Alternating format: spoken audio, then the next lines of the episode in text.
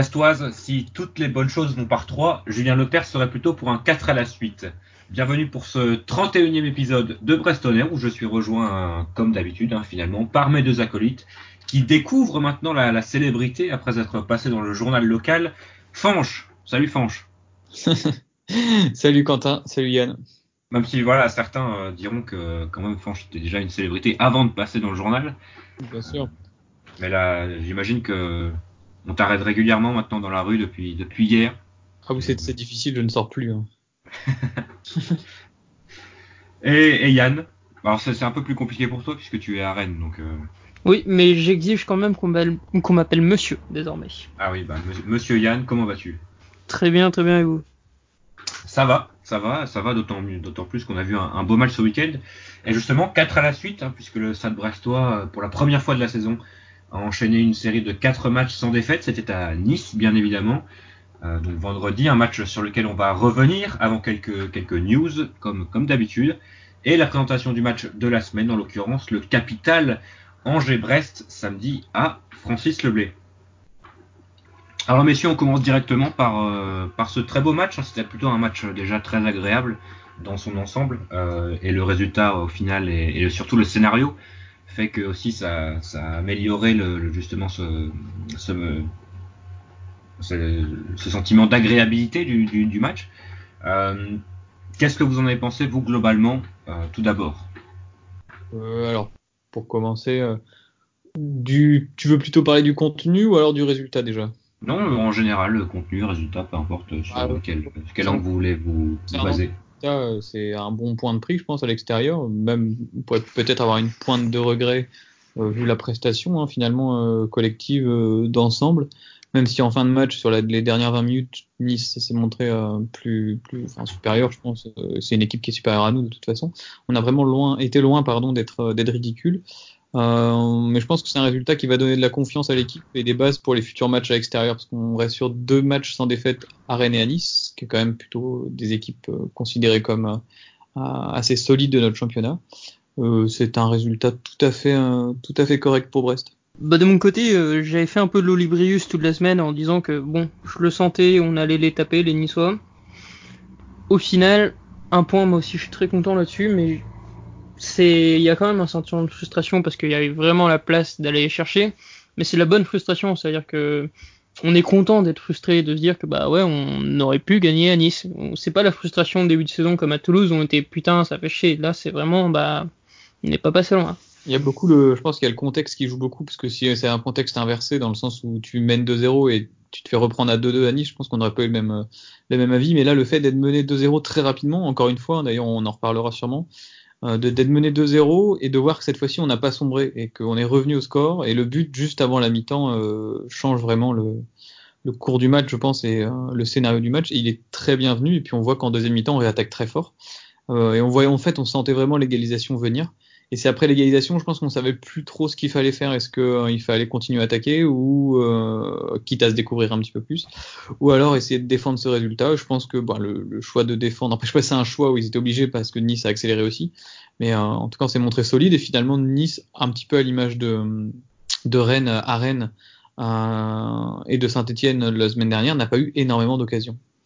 À ce niveau-là, euh, je crois que même le coach ne savait pas exactement ce qu'il fallait faire au vu de ces changements qui sont un peu, euh, on, peut se poser la question de l'utilité réelle de ces changements. Moi, j'ai pas trouvé ça très audacieux de faire sortir euh, des, joueurs comme, comme Charbonnier et euh, Grand Cyr, il me semble qu'il est sorti. Charbonnier sort très tard. Hein. Oui, mais on sent qu'il y a quand même une différence quand il est là et quand il est pas là. C'est vrai. Et sur la compo de départ, je trouve, moi, au contraire, je la trouvais audacieuse.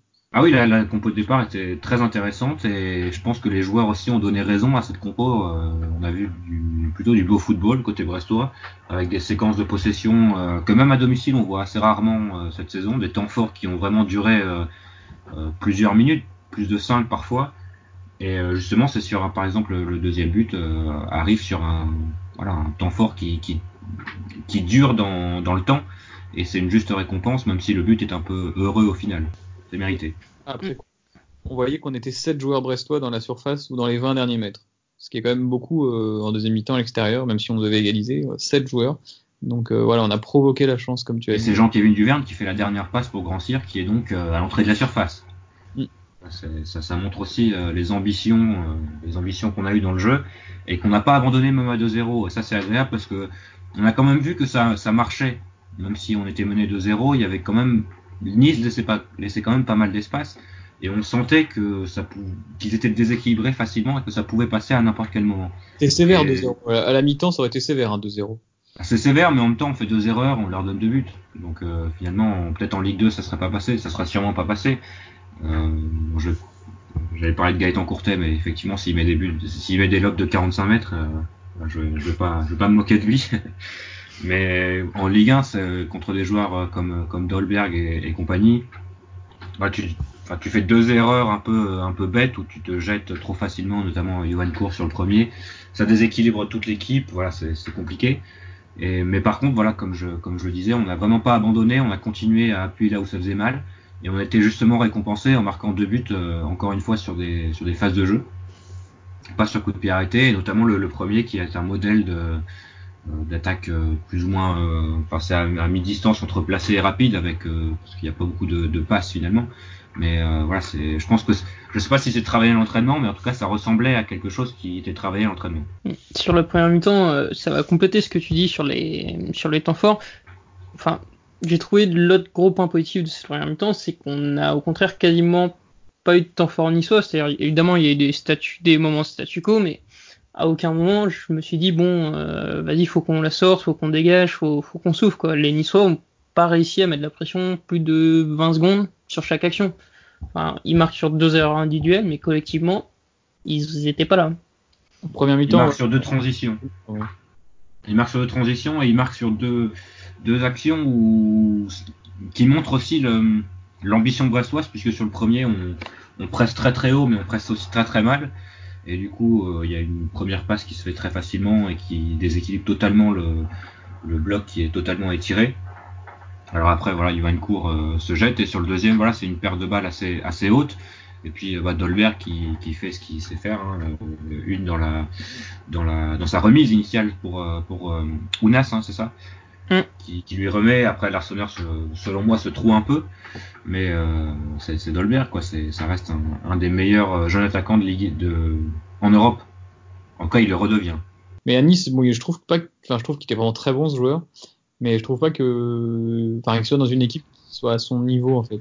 Je sais pas comment expliquer, mais Nice, je trouve cette équipe assez faible, notamment sur le plan offensif, et euh, il doit un peu s'ennuyer de voir que les ballons n'arrivent quasiment jamais en fait. Enfin, à son à son niveau technique et à son niveau intellectuel aussi, je pense. Ouais, il, fait pas- il fait, il joue avec des joueurs qui, en fait, euh, Ah, pensent ouais, plus à leur, à leur propre pomme que à, à l'intérêt collectif. Et je pense que Dolberg justement est parfaitement dans cette euh, dans cette idée-là et que justement à Nice, il arrive autant il est voilà, il, puisqu'il est au niveau largement individuel, il arrive à marquer des buts, mais que collectivement c'est assez compliqué. On a parlé des, ressources mentales, mais voilà, on a encore une fois été mené, tu en parlais en, ouverture, très rapidement. Euh, même si on n'a pas fait un, mauvais début de match, on a quand même euh, pris deux buts, quoi, et c'est problématique. Euh, on voit qu'à la 33e minute, il y a déjà 2-0. Alors là, on prend un point. Il n'est pas miraculeux, au contraire, parce qu'on dit qu'il est plutôt mérité, etc. Mais c'est un peu se tirer une balle dans le pied à chaque fois de commencer avec un handicap de un but ou deux buts à remonter. Euh, c'est- on a l'impression de se répéter podcast après podcast et semaine après semaine, sachant le programme qui nous attend à l'extérieur là sur les, la fin de championnat, notamment à des matchs. domicile aussi. Oui, à domicile aussi. Bah après, à domicile, le, le constat est un petit peu, un petit peu différent parce que c'est assez rare qu'on ait été mené. Je crois que c'est que contre Nantes et Paris, il me semble. Euh, mais dans le reste du temps, on a été Lyon, et, ah ouais. Lyon, mais on égalise immédiatement, donc à la, à la limite. Mais à l'extérieur, c'est très, très, très récurrent. Je pense à Dijon, je pense à Montpellier, je pense à Nîmes, je pense à Monaco. Ah, voilà, il y a énormément de matchs où, où on a été mené très tôt dans, dans, dans, dans la rencontre. Là, on va aller à Reims, on va aller à Metz. Ah, et après, on va se taper des matchs à Lyon, à Paris, etc., où on sait que bon, prendre un point serait miraculeux. Donc, il va falloir corriger ça pour euh, notamment les confrontations directes, quoi. À Metz, notamment, surtout pas perdre 2-0 au bout de quelques minutes, parce que c'est un match qui sera crucial pour le maintien. Et puis contrairement à Nice, ce sont des équipes qui savent fermer le jeu, qui savent bien le fermer, notamment Reims. hein. Je pense que je, je pense pas faire un jeu vraiment en disant que c'est pas l'équipe la plus passionnantes de Ligue 1, mais ah non, j'ai regardé leur match dimanche. S'il ferme, s'il décide de fermer le jeu, il est fermé. Et là, c'est très compliqué de revenir. Je veux dire, bien sûr, c'est bien d'avoir mis en avant nos ressources mentales, mais faut aussi souligner que, je vais pas dire la faiblesse niçoise, mais euh, je trouve ça aberrant quand tu mènes 2-0 de pas être capable de fermer le jeu. Moi, la patte des Niçois, je serais fou. Ah, on parlait de, du retour de Dante, qui on pensait que c'était plutôt une bonne nouvelle pour, pour le Stade Brestois, et finalement, on était plutôt dans le vrai. Hein avec un, joueur qui est quand même sur la fin, même s'il apporte sûrement euh, pas mal, notamment hors du terrain, mais sur le terrain, ça commence quand même à être compliqué pour, notre ami brésilien. Très beau but, oui, effectivement. Renard des surfaces. Hein. Franchement, il a bien senti. Il est plus efficace ah Alexandre Mendy. C'est totalement, et il fallait bien ça pour, pour battre un Walter Benitez qui est quand même euh, un très bon gardien, beaucoup plus grand. Hein, on nous l'a fait, on nous l'a signalé euh, à de nombreuses reprises, beaucoup plus grand que qu'on l'avait stipulé la semaine dernière mais par contre, il a pas été, enfin, il a fait, euh, il a fait ce qu'il a pu, hein, mais il n'a pas été trop à son avantage, donc euh, c'est plutôt agréable de, voir ça. Pas non plus été tellement sollicité parce que finalement, on marque sur euh, nos deux frappes cadrées, il me semble. Il y a, il y a plusieurs occasions, notamment une reprise de Grand Cyr à 2-0, je crois, qui, passe, à côté, ouais. Passe à côté, au-dessus, largement à côté, largement au-dessus. Mais c'est marrant parce qu'effectivement, euh, on est sur un match à 4 buts avec au final assez peu d'occasions, là où au match aller, il y avait eu des occasions à l'appel et on était à 0-0. Ça veut dire que ça compense. Et c'est encore un match nul contre Nice, on, les enchaîne, c'est toujours euh, contre Nice, c'est le, le quatrième ou le septième match nul sur les 8 derniers matchs, un truc comme ça, on a du mal à se départager avec eux. Par contre, pas beaucoup d'occasions, mais quand même les occasions étaient plutôt grosses.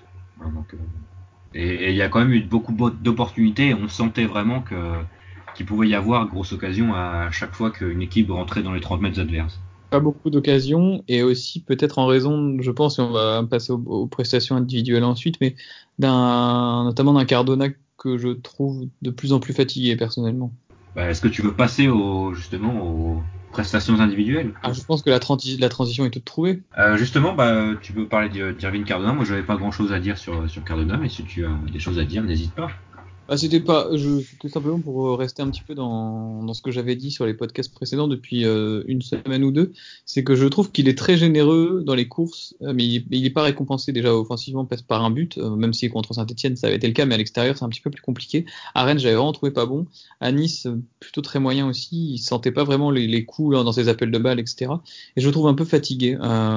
pourtant on sent qu'il peut faire des différences mais il a plus forcément ce coup de rein là en ce moment, je trouve, hein, euh, peut-être que, je me trompe, mais qui permet de faire vraiment une différence certaine sur toute la longueur du match.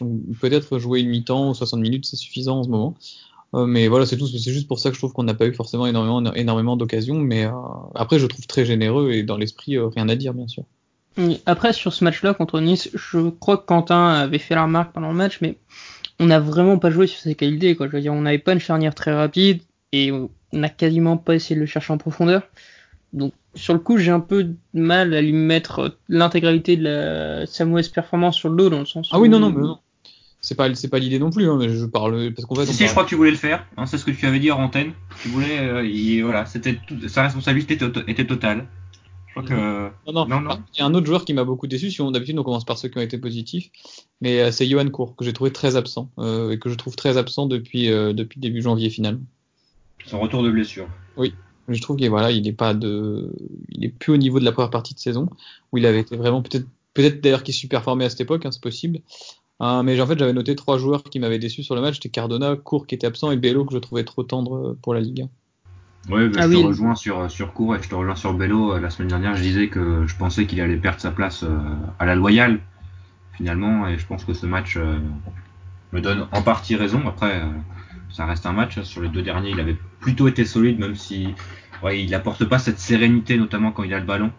Mais euh, il, était, plutôt solide hein, en tant que carrière droit. Et finalement, euh, pour l'instant, en tout cas, il a gagné son duel face à Fossurier, qui lui n'était même pas dans le groupe pour aller à Nice. Je sais pas si. Bah après, on voit quand même depuis le début de saison qu'Olivier Dalloglio fait pas mal de, de turnover et de changements, et qu'une place perdue peut se regagner aussi. Il a pas l'air trop, à part Denis Bain, visiblement mais il a pas l'air trop euh, trop dur à ce niveau-là. Donc quand on a vu et notamment le, cas le plus actuel, c'est Grand Cyr qui revient vraiment très en forme.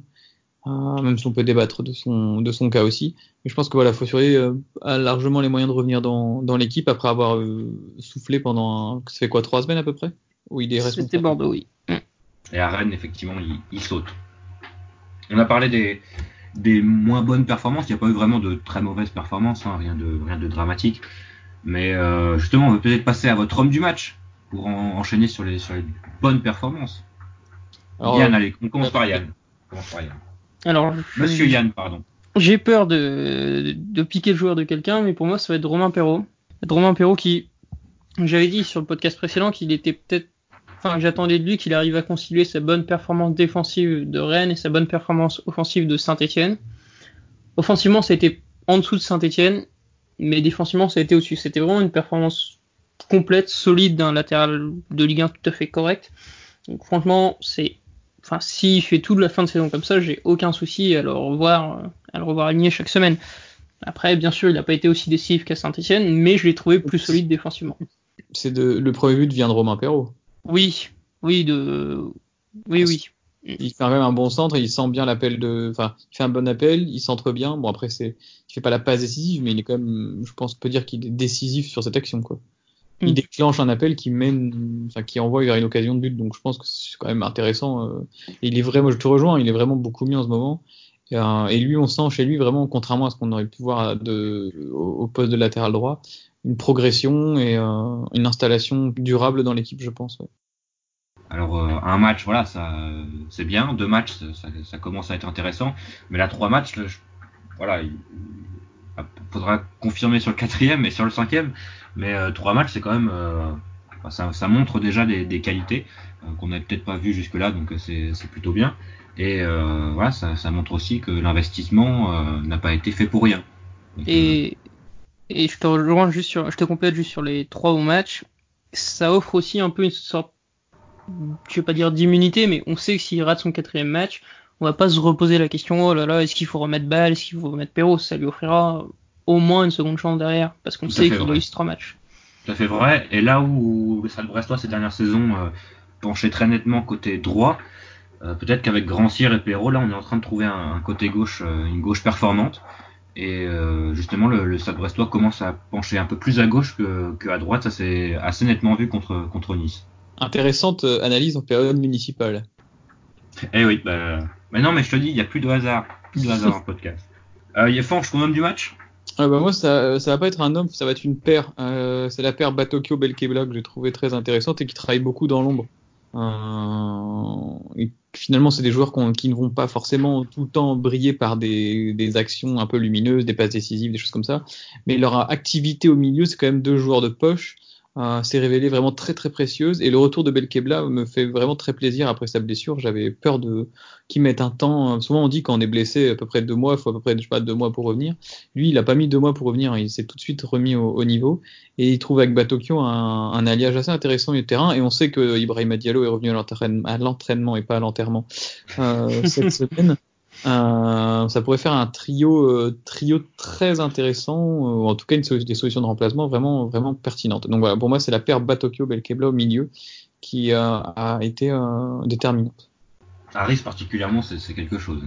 en ce moment-là, c'est bien. Vraiment dans l'ombre, parce que Harris, lui, comme il court, il se jette comme un mort de faim, et il est très très vif. Bah, en fait, on va, c'est c'est plus ça saute plus aux yeux ce qu'il fait de très bien. Bah, Tokyo souvent c'est en des petites passes, des récupérations, il recule un petit peu, c'est dans son placement aussi, la manière dont il se place entre les lignes qui est très intéressante je trouve.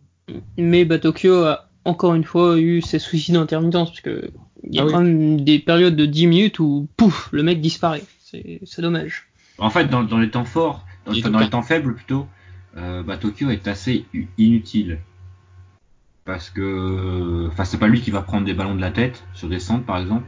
Alors que c'est il, est, il joue à un poste où finalement il pourrait se retrouver dans, dans la surface hein, sur des, des, séquences défensives.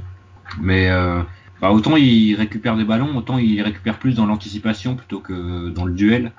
Et euh, justement dans les temps faibles il y a plus de, de duel que d'anticipation. Et voilà, c'est plutôt dans les dans les transitions qu'il est qu'il est fort défensivement. De mon côté ce sera Jean-Kévin Duverne donc j'ai été assez euh, critique hein, sur, euh, sur Jean-Kévin Duverne et sur euh, assez sceptique sur son arrivée. Euh, je suis assez euh, toujours assez sceptique sur ses qualités défensives. D'ailleurs, Franck, te disais pendant le match que c'était pas un défenseur central. Et c'est vrai qu'il n'a pas finalement les, les, les qualités d'un défenseur central. Ah, c'est très étonnant. Il est très très. En fait, il défend pas bien. Euh, concrètement, il fait des conneries à tous les matchs. Euh, son, son, positionnement est plutôt, enfin en tout cas sur les centres, et il est plutôt bon. Il a plutôt, il a dégagé pas mal de ballons, notamment Oui. en fin de match. Mais souvent, il fait des erreurs un petit peu grossières. Mais par contre, il est très à l'aise avec le ballon quand il s'agit d'attaquer. Voilà, c'est ça que c'est sur ça que, que je voulais appuyer. Et je pense que c'est pour ça qu'il reste hein, sur le sur le terrain et qu'il garde sa place euh, semaine après semaine, parce que je pense que peut-être euh, euh, Denis Bain n'a peut-être pas cette capacité de, de, re- de première relance. Et on l'a vu, on l'a vu euh, sur les deux exemples, hein, les deux buts. Euh, bah, Il n'y a, il y a pas meilleur exemple pour illustrer la- les capacités de, de relance de Jean-Kévin Duverne que, que sur les deux buts. Où sur le premier, il- déjà il dribble un joueur, il dribble un premier joueur, et il enchaîne avec une, une course de, de 10-15 mètres à- avant de, de lâcher un super ballon euh, pour, euh, pour Perrault, hein, je crois. Il n'y a, pas de- il y a pas de relais entre les deux. Oui, c'est pour Perrault. C'est ça. Et Oui. sur le deuxième but, voilà, il montre encore qu'il a, enfin qu'il a le, qu'il est plutôt tourné vers l'offensif. Alors, euh, enfin, je discutais euh, justement avec un autre, un autre Yann. Euh, Enfin, c'est pas toujours fait de façon très sereine. C'est, percé balle au pied, mais généralement, ou en tout cas pour l'instant, il n'y a pas eu de, de grosses bévues à ce niveau-là. Donc voilà, j'imagine que qu'il sait plus ce qu'il fait que nous on sait ce qu'il fait. Donc, et c'est finalement tout ce qui importe. Et par contre, il faudra être vigilant et attentif à son évolution et sa progression, parce qu'il peut, enfin, s'il s'améliore défensivement et qu'il est plus rigoureux à ce niveau-là, ça pourrait être euh, un très bon joueur qu'on a réussi à, à recruter aussi, parce que sa technique offensive, il va pas la perdre, il peut progresser défensivement, donc euh, je pense que tu as raison, c'est pour ça qu'il est laissé sur le terrain, c'est pour voir euh, justement quel niveau euh, il peut atteindre. Et c'est plutôt bien aussi parce qu'il joue axe gauche alors qu'il est droitier, si je dis pas de bêtises. Hein. Euh, il relance Oui. euh, passe. principalement euh, du pied droit. Mais par contre, il faut qu'il s'améliore au niveau des, des longs ballons, des transversales notamment. On l'a vu contre, contre Saint-Etienne et contre Bordeaux. Euh, C'était assez, assez choquant vu du stade. euh, quelques, quelques merguez, on peut parler de merguez. Même si c'est pas la saison des barbecues, mais on peut parler de merguez. Qui, Ou alors il faudrait trouver un, un binôme qui lui soit plus plus dans ce registre-là, quoi. Mais ça. sur une perspective de court terme, est-ce qu'on pourrait peut-être limite pas considérer que Duverne serait une bonne solution à droite si jamais Bello et Fossuré n'arrivaient pas à se remettre dedans Il me semble qu'il jouait à droite à Lens et c'était pas forcément. euh, Il avait été à Lorient. Il avait joué à droite à Lorient. Oui. Et je crois que Fanch, tu avais été plutôt euh, séduit. C'est vrai qu'à Lorient, il était pas trop mal. Mais en fait, Bah, j'avais, au-delà de séduit, j'avais plutôt été surpris par justement euh, sa qualité technique. C'est un peu là que je la découvrais. Et euh, mais après, défensivement, après c'était que Lorient en face aussi, quoi. Oui, voilà, c'est une équipe de Ligue, Ligue 2. 2. Ah, voilà, on, Qui est sur le on podium de- rappeler. Comment Euh, qui est sur le podium de Ligue 2 contre, enfin, sur le, dans les deux premières places de Ligue 2, contrairement à Lens. Oui, Lens d'ailleurs qui n'a plus d'entraîneur. En tout cas, pas d'entraîneur pour l'instant. Peut-être que d'ici jeudi, euh, ils auront retrouvé un entraîneur. Alors peut-être d'autres d'autres joueurs sur lesquels vous voulez euh, vous concentrer, qui vous ont agréablement surpris ou, ou Enfin, je plus. ne peux pas ne pas parler de Grand Cyr, qui a quand même euh, été euh, Buteur déjà. Buteur, euh, décisif, en tout cas à l'origine euh, du deuxième but également, et qui progresse, qui se montre plus décisif euh, ces derniers temps. et plus tranchant d'une manière générale. hein. Vraiment à chaque fois qu'il, peut-être pas à chaque fois qu'il touche le ballon, mais en tout cas beaucoup plus qu'en début de saison. Il arrive à faire les différences et il arrive à faire les bons choix, ce qui n'était pas le cas en début de saison. Donc euh, je crois hein, sur euh, sur ce qu'il a dit, qu'il travaille beaucoup plus à l'entraînement, qu'il a pris conscience qu'il devait travailler beaucoup plus à l'entraînement. Et euh, généralement on dit que le travail paie et c'est en train de, de se montrer encore une fois. Bah justement, moi je vais rebondir là-dessus sur les choix du coach. Moi, quelqu'un que je vais mettre en avant, c'est Brendan Chardonnay, pas pour sa performance, mais pour sa titularisation, titularisation en fait. Le simple fait qu'il soit reconduit, enfin, personnellement, je, je m'attendais à ce que Castelletto revienne dans le groupe parce que voilà, c'est le patron, point, il rentre. Et non, au final, on voit qu'on est dans une gestion où, voilà, on va pas sortir les grands mots, mais vraiment. Char- Chardonnay méritait de rester. Chardonnay garde sa place, donc tant qu'il ne fait pas de cagade, il restera. Et je trouve que c'est un signal très positif envoyé à l'ensemble du groupe, c'est-à-dire que bah, ça peut être le cas pour Fossurier aussi, c'est-à-dire que chacun aura sa chance, et puis bah, tant que tu déçois pas, tu la gardes. Je suis d'accord avec toi. Et c'est plutôt un, une idée, une philosophie que le coach a depuis le, le début de saison. Donc à ce niveau-là, c'est plutôt cohérent et c'est bien d'avoir de la cohérence. Et je pense que pour un groupe, c'est agréable d'avoir un, un, coach cohérent et par rapport auquel on, on sait sur quoi se baser. Oui, et puis c'est. Si bon, tu joues. C'est peut-être plus marquant que sur le début de saison parce que là, on parle vraiment d'un joueur cadre qui, pour beaucoup, est indiscutable. Autant quand c'était Grand Cyr, Court qui changeait, bon, tu te disais c'est des joueurs qui permettaient assez facilement. Là, je pense que dans l'esprit de tout le monde, Castelletto, c'est un gars indiscutable au Stade Brestois. Et pourtant. Après, on l'avait dit la dernière fois, c'est aussi qu'il est en fin de contrat dans 4 mois et qu'il l'a refusé de fin. Il n'a pas toujours euh, donné son accord pour prolonger, donc peut-être que euh, le club se l'associe de tout ça. Euh, il n'a pas forcément envie de le mettre en valeur, sachant qu'il va partir gratuitement. Autant faire jouer quelqu'un qui en veut et qui lui aime est plus inscrit dans le projet du club à plus long terme. Juste pour revenir rapidement sur ce que tu disais Yann, il y a l'exemple aussi des jeunes, hein, Magnetti et Mbok, qui ont aussi prouvé qu'ils avaient le niveau. Belle entrée Magnetti, encore une fois, voilà, belle entrée de Magnetti encore une fois. Et justement, quand, quand ils ont prouvé qu'ils avaient le niveau, euh, voilà, ils jouent, quoi, ils jouent. Et Mbok a gagné sa place en, à partir des matchs amicaux. Et il a, il a connu cette titularisation en Ligue 1. Quand, quand Diallo s'est blessé, c'est lui qui est entré. Donc euh, voilà, c'est même pour les jeunes, ça doit être agréable de, de sentir qu'ils peuvent euh, gagner des minutes en Ligue 1. Euh, juste un petit mot sur, sur Gaëtan Charbonnier, ah. euh, qui est quand même euh, en, conf alors, euh, oui, en confiance, on peut dire en confiance, parce que il y a des gestes qui ne trompent pas. Hein. Je me souviens d'un d'un extérieur du pied juste après une conservation du ballon face à un Niçois qui essayait de lui prendre et qui le cherche encore. Euh, C'était vraiment du grand art Gaëtan Charbonnier en ce moment. C'est il est peut-être pas décisif à chaque fois, mais qu'est-ce qu'il est beau à avoir joué. C'est ça. Il faut, comme on le dit à chaque fois, mais il faut pas s'attendre à qu'il marque 27 buts comme l'an dernier, dans un rôle différent cette année. L'année dernière, il n'avait pas de Cardona à côté de lui pour, pour planter. Euh, là, il est vraiment, enfin, regardez ses prises de balles, c'est quelque chose. Il perd très peu le ballon, quoi.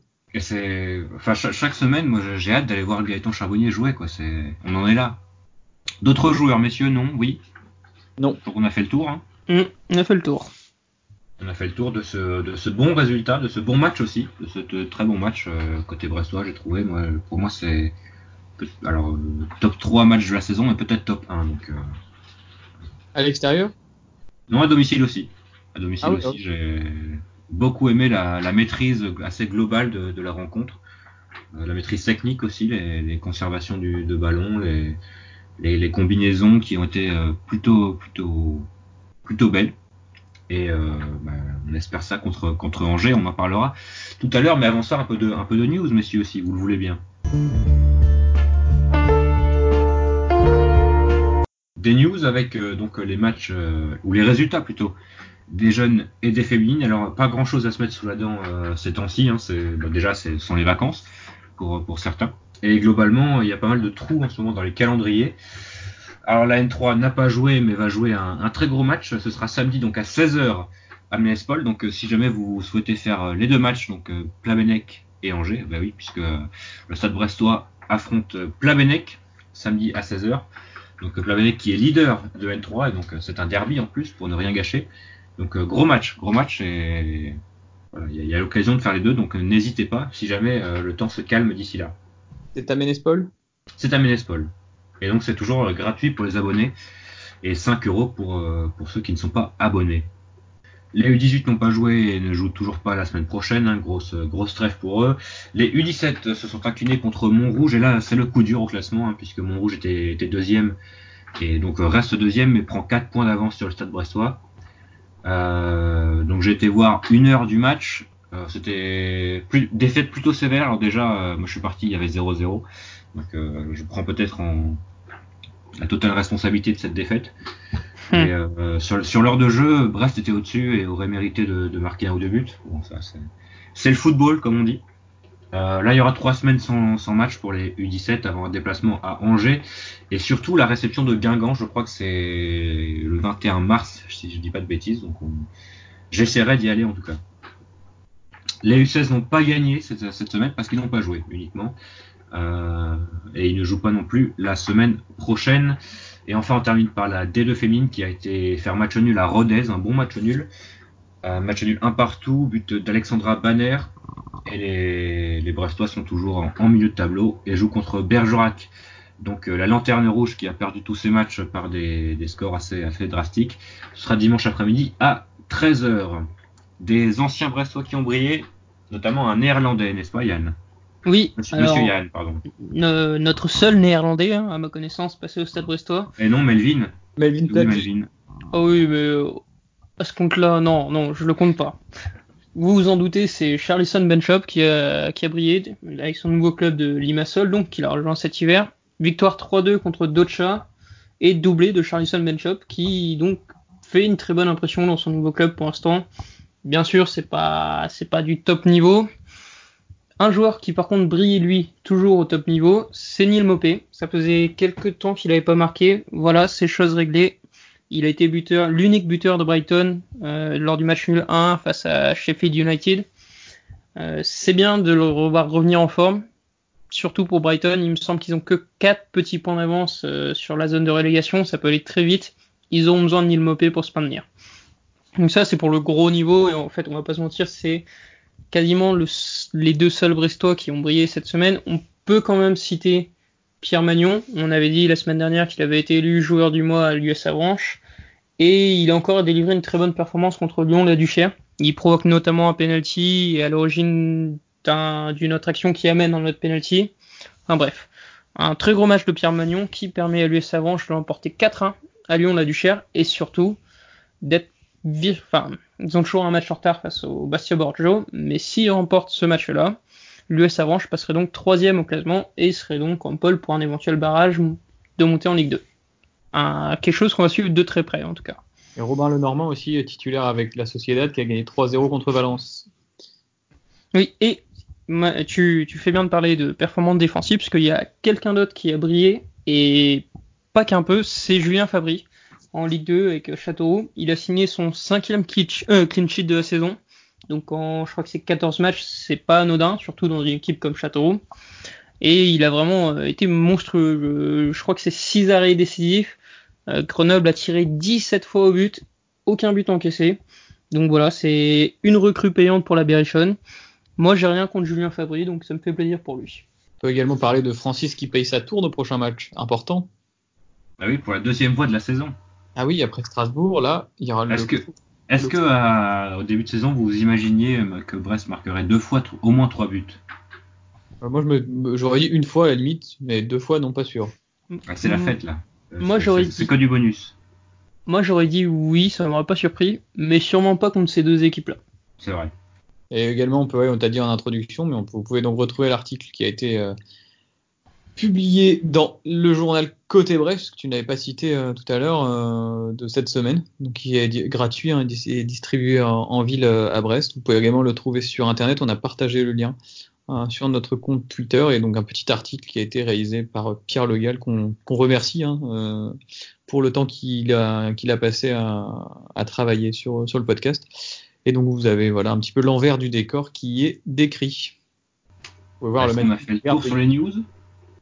Oui, je crois que pour les news c'est très court cette semaine. Ah si bah on, juste au niveau du Stade Brestois le retour, euh, on allait peut-être en parler pour Angers, mais le retour à l'entraînement d'Ibrahima Diallo qui est une bonne nouvelle. Le oui. Messi. Je sais pas si c'est le Messi, mais effectivement. Et également, alors à l'arbitre euh, pour Angers sera Monsieur Vatelier au VAR. Encore lui, celui qui était à Rennes et contre Saint-Etienne. Donc décidément, la Ligue euh, de football professionnel aime bien associer Monsieur Vatelier, une sosie officielle hein, du, du, prince William, à, à, à, à, Brest. Donc euh, certainement, il faudra être très attentif à la fois au temps additionnel et à la fois euh, aux mains dans les surfaces de réparation. Effectivement. Oui, puisque on, on, en a parlé euh, les deux dernières semaines, mais il a arbitré. C'est quel match qu'il a arbitré ce week-end? C'est Metz-Lyon. Voilà, et il a été euh, une nouvelle fois impliqué dans un gros imbroglio avec les mains. Et con continuons ce, ce niveau d'analyse sur le match contre, contre Angers. Messieurs, oui. puisque gros match, hein, gros match euh, potentiel euh, tournant de la saison. ah, pardon. Ah oui, bah c'est le président de la Ligue qui, qui appelle évidemment, puisque voilà. Je vous laisse. attendez 30 secondes. Allô? C'était Didier Quillot, c'est bon, euh, on aura un penalty contre Angers. Ah. Négocié. Et je vous, dirai le montant hors antenne, mais pas donné. Un grand merci à toi, Fonche, pour, euh, pour tout ce que tu as fait et pour tout ce que tu feras dans les prochaines semaines. Donc, messieurs, Brest-Angers, donc je parlais d'un éventuel tournant de la saison avec euh, une victoire qui pourrait nous propulser euh, vraiment dans une bataille pour le milieu de tableau et une défaite là qui pourrait nous, pas nous, en- nous enterrer, mais nous amener dans la vraie bataille au maintien. Euh, là, il y a gros enjeu contre, contre Angers ce week-end. Oui, c'est un match que je qualifierais de capital et en plus c'est le dernier match quasiment euh, à domicile très équilibré parce qu'après on va se coltiner euh, Lille, Marseille, Monaco avant de, de recevoir Nîmes. euh, si je ne dis pas de bêtises, il manque peut-être un match à domicile. Je ne crois pas. Il ne nous reste plus que 5 matchs à domicile? Euh, ouais, je crois qu'il y a 5 et, 5 et 7. Aïe aïe aïe, terrible ça. Donc c'est pas forcément idéal pour nous. Donc on va faire Brest-Angers, Brest-Lille, Brest-Marseille, Brest-Monaco. Ah non, il y a Brest-Montpellier. Brest-Montpellier, Montpellier, Ah oui. forcément non plus trop à l'aise euh, à l'extérieur, donc c'est pas un match perdu d'avance. Mais voilà, Brest-Angers, c'est l'un des derniers euh, matchs euh, où tout est jouable avant le coup d'envoi. On peut envisager une victoire, d'autant plus qu'Angers est une équipe qui est sur une petite forme, euh, en petite forme sur le plan sportif. Mais comme tu dis, Quentin, une victoire nous nous En revanche, sur le plan fait divers, c'est une ville très solide. ah oui, en fait divers, on peut pas. euh, Enfin, quoique nous, on a les ivres, eux, ils ont euh, pédophile, virgule. Oui. Ça, C'est quelque ça sent la banane, la vanille. Et donc, euh, on, on va, comment dirais-je, euh, devoir s'imposer hein, contre Angers euh, pour atteindre les 37 points et respirer avant la fin du championnat. Je pense qu'avec 37 points après Angers, on, et avec le nombre de matchs qui restent, on pourrait être assez serein. Si on ne gagne pas, en revanche, tu disais, Quentin, qu'on serait dans la vraie bataille du maintien, effectivement. Et ce serait, euh, on commencerait à avoir un pas chaud aux fesses, mais ce serait, ce serait compliqué. Alors on aurait certainement peut-être pas, certainement même pas chaud aux fesses euh, immédiatement, puisque Dijon euh, se rend à Paris, au Parc des Princes, donc on peut solidement imaginer une, une défaite dijonnaise, donc qui nous laisserait à une distance respectable en, en cas de, en cas de défaite, mais c'est aussi justement l'opportunité idéale de, ça. 10 po- de prendre 10 points d'avance sur le, sur le 18e. Ouais, moi je suis pas tout à fait d'accord quand vous parlez de tournant, dans le sens où, oui, là où je suis d'accord, c'est que c'est ce match-là qui va déterminer est-ce que oui ou non on se retrouvera un peu malgré nous dans une course à l'Europe, ou si on sera sur le maintien. Mais, enfin, honnêtement, c'est c'est peut-être mon optimisme BA qui parle, mais même si on perd contre Angers, je je ne vois absolument pas descendre, aussi difficile soit le calendrier derrière. Moi, je pense qu'on ne jouera absolument pas l'Europe, même si on gagne. De toute façon, euh, on n'est pas du tout au niveau pour, euh, pour ce genre de place. À la fin de championnat, les écarts vont se créer. Mais au contraire, si on perd, moi, je pense qu'on est totalement, on est loin d'être sauvé. Moi, je suis vraiment euh, convaincu de ça. Quand on voit qu'il y a des équipes comme Nîmes, Dijon, qui à domicile notamment euh, prennent beaucoup de points, il faut, faudra absolument pas ralentir en route. Des équipes comme Saint-Etienne qui sont derrière nous, même si c'est très très compliqué en ce moment et qui vont hein, se rendre à Lyon et que la crise peut certainement durer encore, je pense que c'est des équipes comme Angers qui vont finir par passer devant nous. Donc euh, voilà, il faut qu'on garde notre distance avec Metz, Dijon et Nîmes. Ce seront nos vrais concurrents. Je pense qu'Amiens, là, avec 12 points de retard sur nous, ça risque d'être compliqué quand même de revenir. Euh, il faudrait qu'ils aient un, parcours euh, de champion presque là maintenant, à maintenant, sachant qu'ils rencontrent Metz la semaine prochaine, donc un des deux va perdre des points. Il faut pas qu'on traîne en route. Là, on est sur une bonne dynamique. Même un match, en tout cas, ne pas perdre contre Angers, je pense. Vraiment, ne pas perdre, serait important. En tout cas, on le répète assez régulièrement dans ce podcast, euh, généralement à domicile contre les équipes de notre championnat, on est plutôt convaincant. Et on, généralement, ça se, traduit plutôt par trois points. Donc, euh, est-ce qu'on est, est-ce reste sur cet optimisme-là ou on pense à peut-être un éventuel match nul?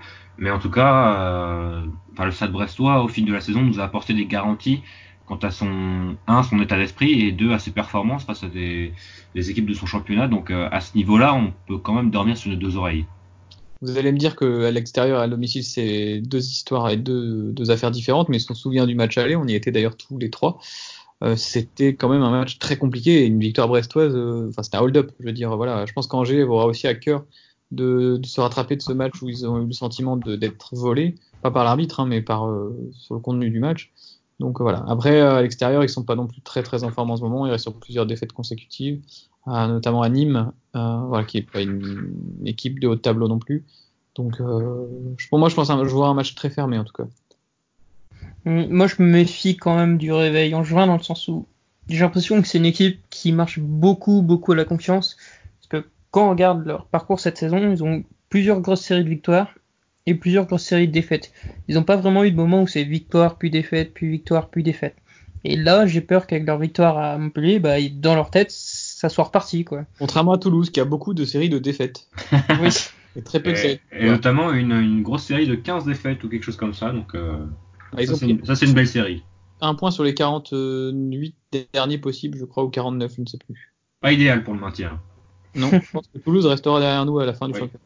Pas un bon début de saison pour le Toulouse FC. Après, il faut aussi rappeler aux gens qui, donc, qui nous écoutent qu'Angers, c'est un club euh, que, qui a pour bête noire Brest finalement, parce que sur les 13 dernières confrontations, Brest a gagné 9 fois et fait 2 matchs nuls. Donc euh, en général, c'est une équipe qui nous réussit plutôt bien. Ça, après, les effectifs et les années sont différents, donc c'est une stat, elle vaut ce qu'elle vaut. Euh, à l'extérieur, Angers est 15e, avec seulement 7 buts marqués et 20 encaissés, donc ils rayonnent pas, on peut dire, loin de leur base. Et c'est aussi un club qui est un peu malade avec leur président, donc Saïd Chaban, qui a été mis en examen euh, il y a deux ou trois semaines déjà, et donc qui a dû prendre un peu ses distances, parce que je sais qu'il peut plus croiser certains employés du club et tout, et que ça a certainement mis euh, enfin un lien avec la mauvaise série euh, que, que rencontre Angers sur euh, sur le terrain en ce moment. Donc tout ne va, tous les feux ne sont pas ouverts du côté euh, du côté du, du, du club d'Angesco. Sur euh, l'affaire Chaban, juste préciser que c'est quand même inhérent un peu à l'implication de À Chaban la ville d'Angers, tu veux dire, non? Oui, oui, oui, en plus.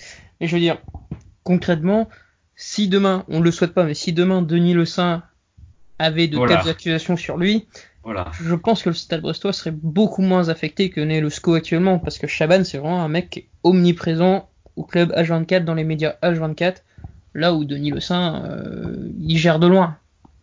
Bon, en tout cas, on lui souhaite. Euh, on ne lui souhaite pas d'être accusé, non Non, non, mais on lui souhaite de rester comme ça. Euh, Oui. que la situation reste idylle. Par contre, tu parlais d'Angers, donc côté Stade Brestois, les, les feux sont plutôt au vert. Hein. Euh, quatre matchs en défaite, une première cette saison, et un, retour, un retour euh, d'Ibrahima Diallo.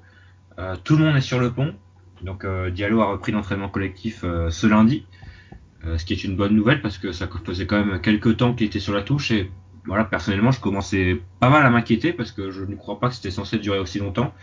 Donc on sait jamais vraiment euh, quand ça peut quand ça peut s'arrêter. Et euh, il y a la, perspective d'un milieu de terrain très intéressant avec euh, des joueurs euh, des joueurs euh, performants De grande taille. et de grands ah bah ça fou, de la taille en voiture en voilà des duels aériens qui vont être gagnés face à des, des Angevins qui, qui ne sont pas plus grands. Euh, mais non, mais ça, ça laisse la possibilité à déjà à Olivier Dalloglio de pouvoir repasser à 3 au milieu de terrain. Oui. Ou de remettre la, la célèbre paire Diallo Belkebla qui nous attend enchanté la saison dernière. Que faire? Je sais pas si Diallo sera titulaire, moi, après être revenu euh, avoir manqué de temps de match. Depuis Toulouse, hein, il me semble, il est sorti, il était sorti à, à la mi-temps ou avant la mi-temps à Toulouse. Oui. Faire, euh, c'était Toulouse de mémoire, ça devait être le 9 janvier, donc ça va quasiment faire un mois et demi. Je sais pas s'il sera titulaire euh, d'entrée de jeu, à mon avis, il va plutôt rentrer en cours de match pour retrouver du rythme avant d'aller à Reims. Euh, je suis très très heureux de son retour personnellement parce que c'est vraiment un joueur que, que j'apprécie beaucoup, je trouve très bon. Pour moi, le meilleur joueur de l'effectif euh, avec euh, Charbonnier. D'autant plus que ça a l'air d'être une très bonne personne aussi, donc euh, quand, Ça- quand ça on... ne va rien à, à son Tout à à fait. sa qualité. Et voilà, je, tu parlais d'un milieu très intéressant avec lui, c'est clair que voilà, euh, et, en, et en plus c'est aussi, c'est peut-être un petit peu triste à dire, mais une valeur marchande, un potentiel marchand important pour Brest qu'il faut mettre en valeur si on, veut que le club continue de grandir dans les années à venir. Moi, ça m'intéresse d'aut- d'autant plus que je trouve que le Stade Brestois est peut-être dans sa meilleure période de la saison, sans Ibrahima Diallo actuellement. J'ai hâte de voir jusqu'où ça peut aller avec le meilleur joueur quand ton équipe est dans sa meilleure période de la saison. Ça peut aussi tout gâcher peut-être, non? C'est un risque. Prendrait la place de qui? Est-ce qu'il prendrait la place de Batokyo? Ou est-ce qu'il serait associé? Euh, bah, tu parlais justement de, de peut-être euh, euh, sortir un des. De, tu, tu trouvais que court décevant contre Nice, tu trouvais Cardona fatigué. Oui. Bah, c'est peut-être l'occasion de, bah, De faire une mi-temps euh, chacun. bah, de mettre Diallo à, à- dans un milieu à 3. C'est ça. Et du coup, tu fais une mi-temps chacun entre Cour et Cardona. Tu choisis un des deux. Tu mets Grand Cyr, Charbonnier, euh, Cardona, et puis voilà. Voilà, c'est. Voilà Olivier. Elle est là C'est- la compo. Pas de problème, tu nous écoutes la semaine prochaine et on donnera une autre compo.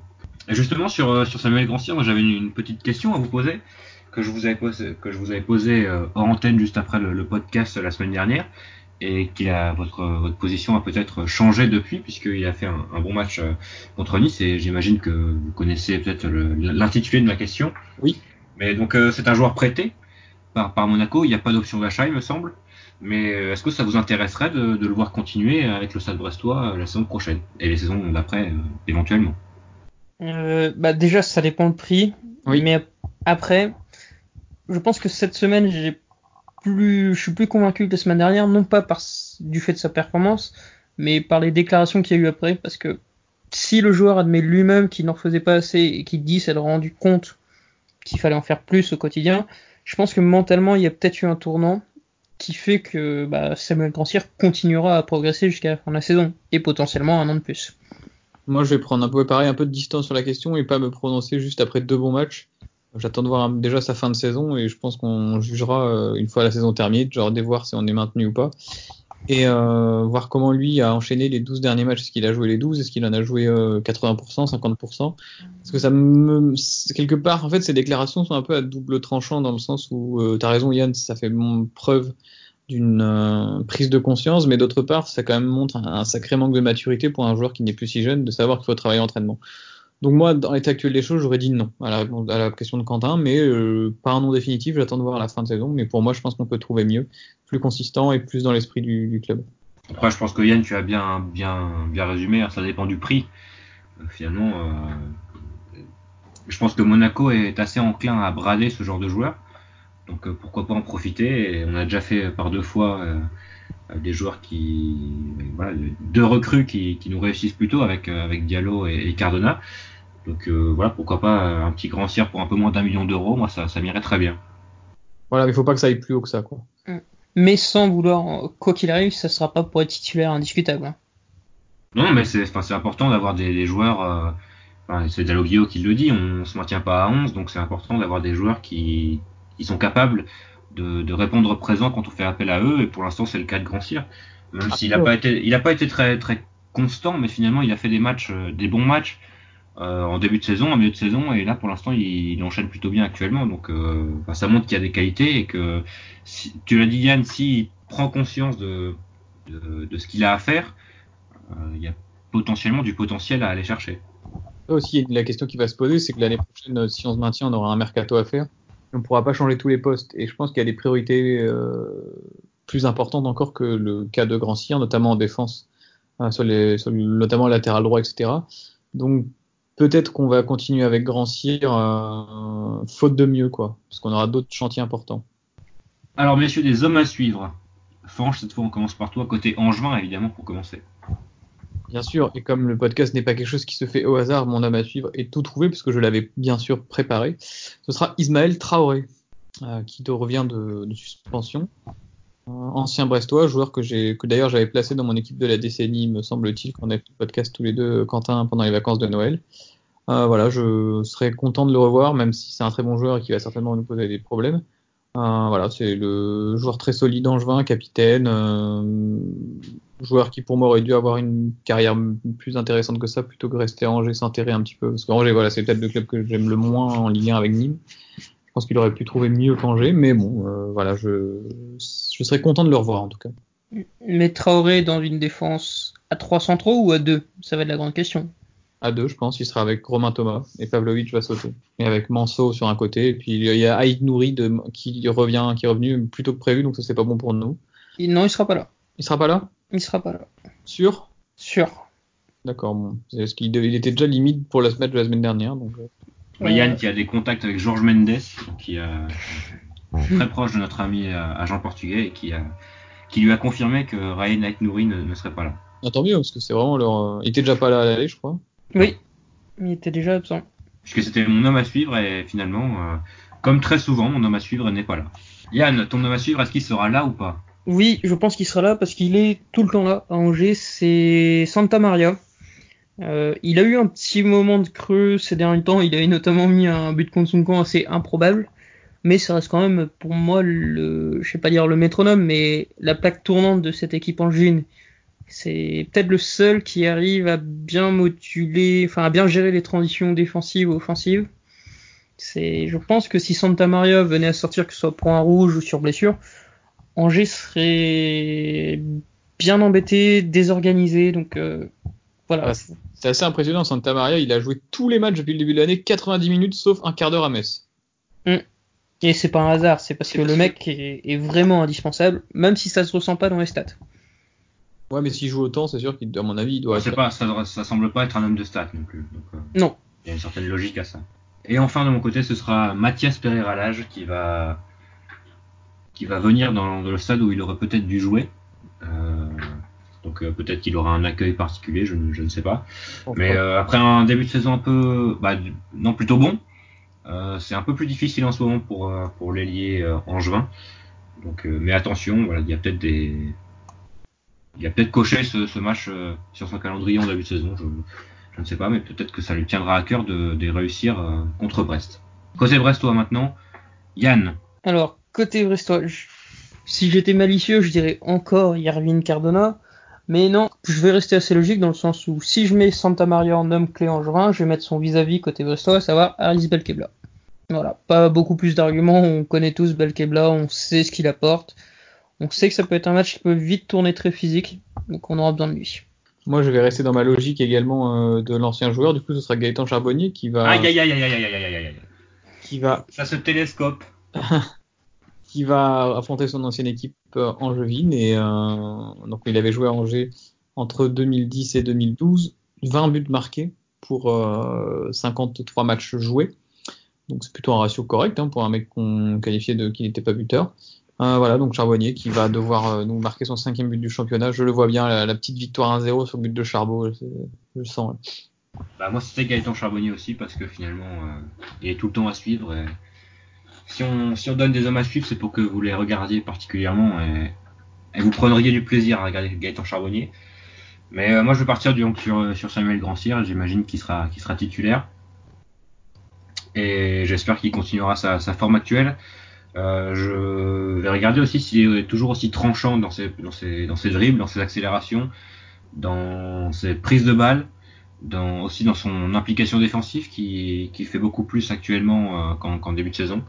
Donc euh, voilà, il est devenu beaucoup plus complet et c'est plutôt bien. Donc, euh, aussi regarder son et être attentif à euh, sa complémentarité avec Perrault qui est naissante, enfin sur le terrain en tout cas, et qui s'améliore euh, de, de, match en match. Donc vous regardez ça de, de, de votre côté. C'est vrai que j'aurais pu mettre Romain Perrault si on homme à suivre, puisque voilà, la, la, la, forme est bonne et, et les, les promesses sont, sont intéressantes aussi. Absolument. Est-ce qu'on finirait pas par un prono par hasard, puisque donc on a des pronos actuellement. Alors j'avais mis plus de 4,5 buts par match, je, je, je, jubilais déjà. Je jubilais à l'heure de jeu et puis, et puis finalement non.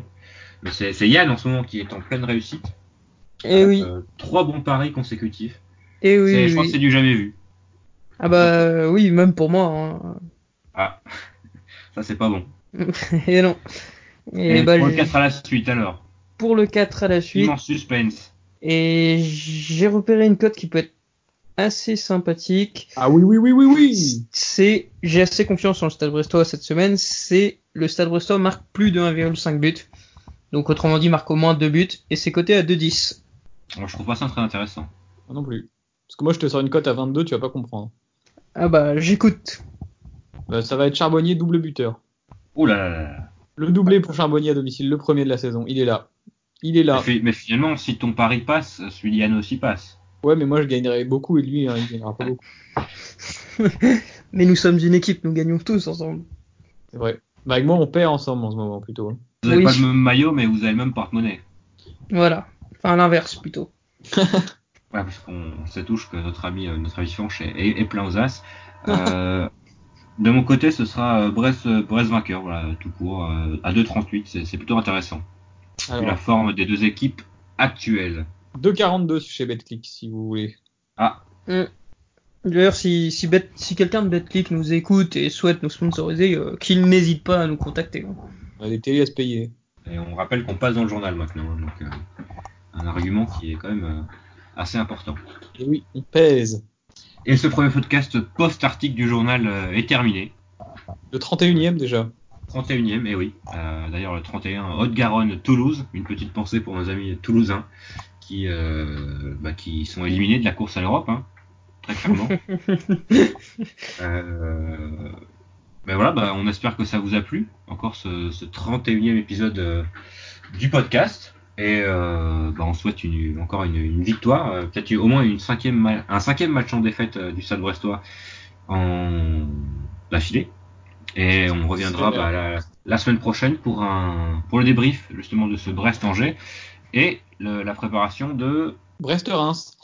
Reims-Brest. Reims-Brest. Et après, on va commencer à enchaîner les matchs de haut niveau quand même, parce qu'on va on a une semaine où on va avoir euh, deux, deux matchs d'affilée à domicile. Ça va être Monaco et Marseille. Alors là, il faudra être très solide sur les appuis. Euh, après, il y aura le PSG, il y aura Lyon. Ça va être quelque chose. Idéal pour se préparer à la Coupe d'Europe. Ah oui, l'Europe dans deux, dans deux ans. Euh, c'est- T'es pessimiste. Allez messieurs dames, on se donne rendez-vous la semaine prochaine, même heure, même endroit. Et bah, juste euh, d'ici là, bon match si vous y allez et si vous regardez à la télé également. Et, et allez Brest Kenavo. Oui, à samedi, messieurs, pour une journée doublement importante.